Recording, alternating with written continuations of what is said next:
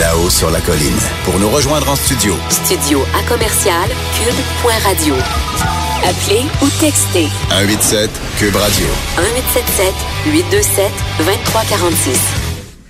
Et nous, on va rejoindre euh, avec plaisir Carlos Letao, qui est ancien ministre des Finances, mais qui est toujours député libéral de Robert Baldwin. Bonjour, Carlos Letao. Bonjour, comment allez-vous? Ça va très bien, ça va très bien. Ça devient une conversation hebdomadaire. oui, oui, c'est bien ça. toujours très agréable. Donc, euh, comment vous avez vu, et là j'étais curieux de, voir comment vous avez euh, analysé ce, ce, budget fédéral hier? Comment un ancien ministre du Québec, là, qui, qui n'est plus euh, ministre des, des Finances, mhm. voit ce, ce budget-là? quelles sont les choses intéressantes, quelles sont les choses risquées ou décevantes? Écoutez, moi, ce que ce que j'ai vu, c'est que d'abord, c'est un budget, euh, disons-le, très dépensier. Euh, Mais c'est le choix du gouvernement fédéral, et très bien. Il, il, D'ailleurs, il l'assume très bien. Euh, et euh, mais dépensier, mais aussi euh, quand même relativement ciblé. Euh, je pense que qu'il cible deux ou trois clientèles qu'il considère importantes, prioritaires. Euh, ils le font avec des mesures qui sont quand même, euh, à mon avis, euh, assez, assez audacieuses ou, ou innovantes comme pour pour l'accessibilité accessibilité au logement. C'est quand même des mesures intéressantes. On verra bien quand, ça va être, parce que c'est encore un peu flou, mais quand ça va être un peu précisé mieux, ça, ça a l'air intéressant. Pour les personnes... Vous voulez parler de, de cette mesure, vous voulez parler de cette mesure pour l'accès à la propriété? C'est ça? Exact, exact, oui, et qui permet, et qui permet euh, donc euh, euh, aux, personnes qui achètent une nouvelle propriété d'avoir un espèce d'emprunt sans intérêt de la SCHL pour, leur permettre d'accéder à, ce, à cette première propriété qui devient de plus en plus difficile étant donné la forte hausse des prix un peu partout au pays.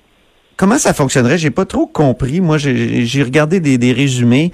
Euh, comment ça fonctionnerait? Est-ce que la SCHL devient une sorte de, de banque ou quoi? Exact. Euh, donc, c'est un, si j'ai bien compris moi aussi, parce que les, les, les détails n'étaient pas très. Euh, il va falloir qu'il qu le précise encore dans, dans, les mois à suivre.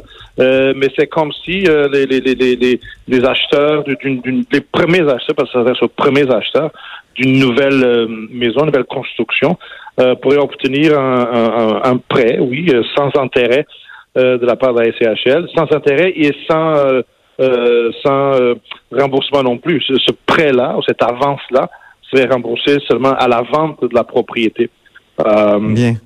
C'est une mesure qui a été inspirée, de, de, si j'ai bien compris, de quelque chose qui s'est fait euh, de similaire à Singapour pour permettre aux, aux, jeunes jeunes familles d'accéder à une première propriété. Donc ça, ça a l'air intéressant, même si les détails restent encore à, à déterminer. L'autre chose qui était intéressante, c'était aussi ce qui concerne les, des personnes aînées et qui choisissent toujours de, de, de, euh, de, travailler encore un peu. Donc, de ne pas perdre, de ne pas euh, perdre leur, leur supplément de revenu garanti euh, trop rapidement. Donc, ils ont augmenté le seuil de revenus que les gens peuvent, peuvent avoir avant de commencer à réduire le, SRG.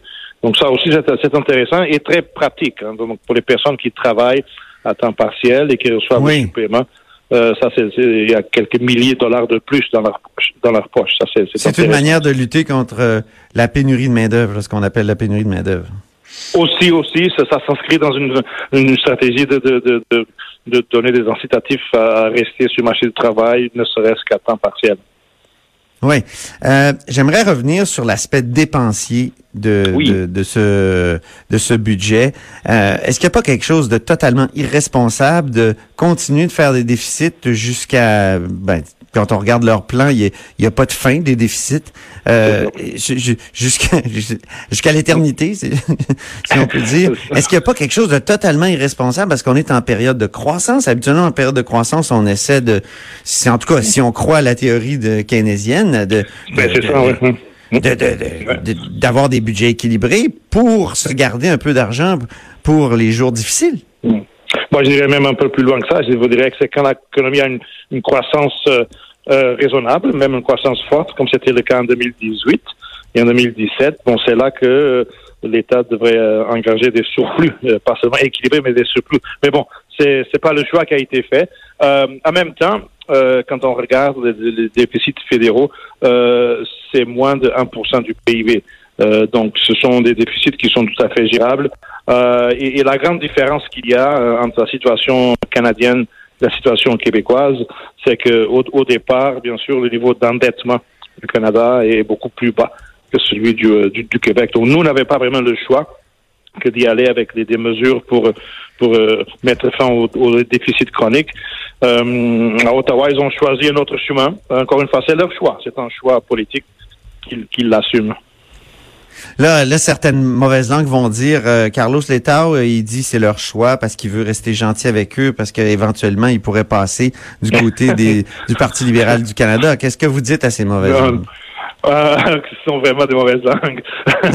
ah, non, non, écoutez, comme on, on a déjà parlé un peu de ça, non, non, non, moi j'ai été élu en 2018 par les citoyens de, de, de Robert Baldwin, de Dollars des Ormeaux, Pierre Fond, et je vais, je vais remplir mon mandat. Euh, je, vais, je vais rester ici à l'Assemblée nationale du Québec jusqu'en 2022. En 2022, il y aura une autre élection. On verra à ce moment-là. Ah, il y a un on verra qui s'ajoute, Carlos Letao. Je vous ai, 2000, vous ai jamais entendu dire ça? Loin.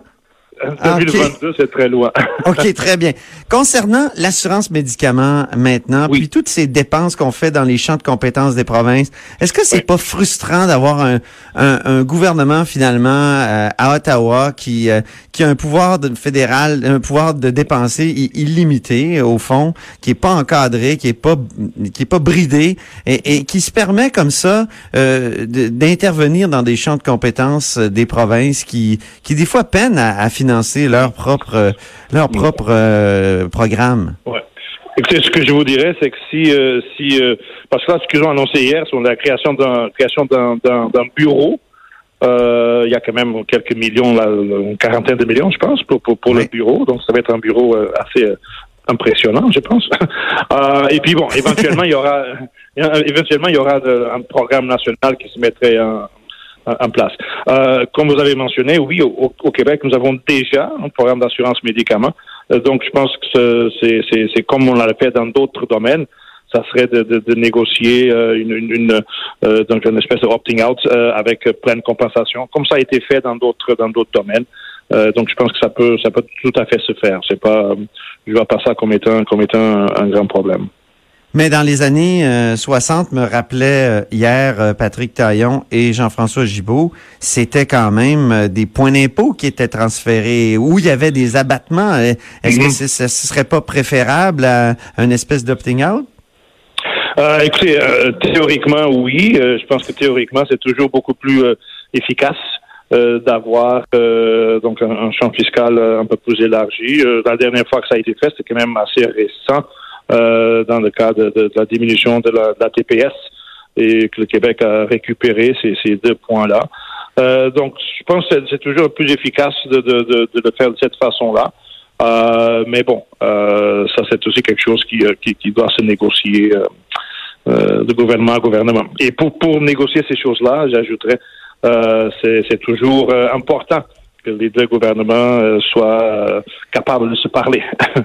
oui, ben oui, ça, ça semble être la difficulté actuellement. Enfin, je ne sais pas si, si c'est difficile, mais selon ce que vos collègues euh, rapportent dans les médias, il semble avoir quelques euh, quelques points de discorde. Euh, et écoutez, en, en même temps, nous on était là pendant, moi j'étais là pendant quatre ans. J'ai eu beaucoup de, de, de, discussions, négociations avec mes, mon homologue fédéral. Euh, et tant qu'il y a de, la bonne volonté des deux côtés, euh, je pense qu'on peut toujours arriver à des, ententes.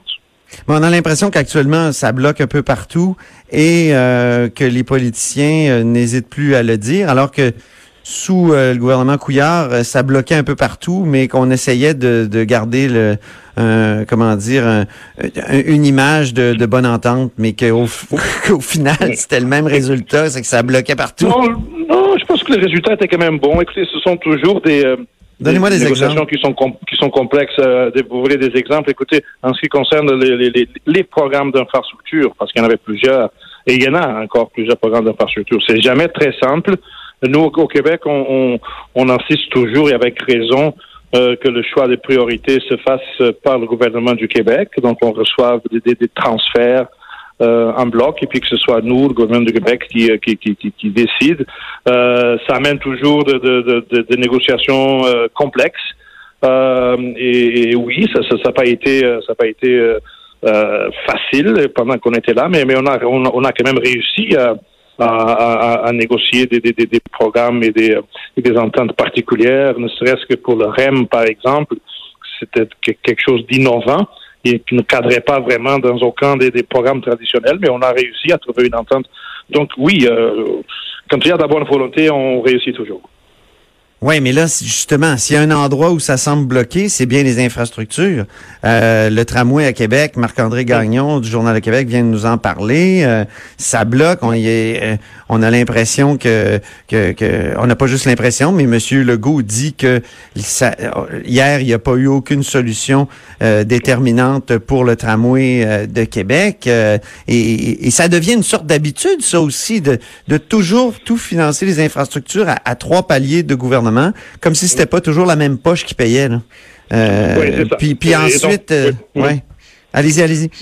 Non, j'allais juste dire que, en, effet, et je pense qu'hier, dans le, dans le budget d'hier, le gouvernement fédéral a quand même euh, bonifié plusieurs enveloppes de, programmes d'infrastructure. et je pense que maintenant, c'est au gouvernement de M. Legault, au gouvernement du Québec, de, encore une fois, de, de, discuter avec le gouvernement fédéral pour aller chercher euh, euh, les, sommes qui sont là. Je pense que les sommes sont disponibles. C'est maintenant question de, négocier des ententes pour qu'elles puissent être euh, dirigées vers le, tramway de Québec. Je pense que ça peut se faire. Et je pense que l'ajout hier de sommes additionnelles aux programmes nationaux d'infrastructure, c'est un, un grande partie pour répondre à cette question-là. Très bien. Ben merci beaucoup, euh, Carlos Letta, pour cette conversation-là, euh, conversation budgétaire et à la prochaine. Très bien. Et je pense qu'on va écouter, il y en a un autre budget demain. oui, on s'en reparle, c'est certain. On, pourra s'en parler de cela aussi. Absolument. Au plaisir. très bien. Merci, M. Robitaille. Merci. Merci.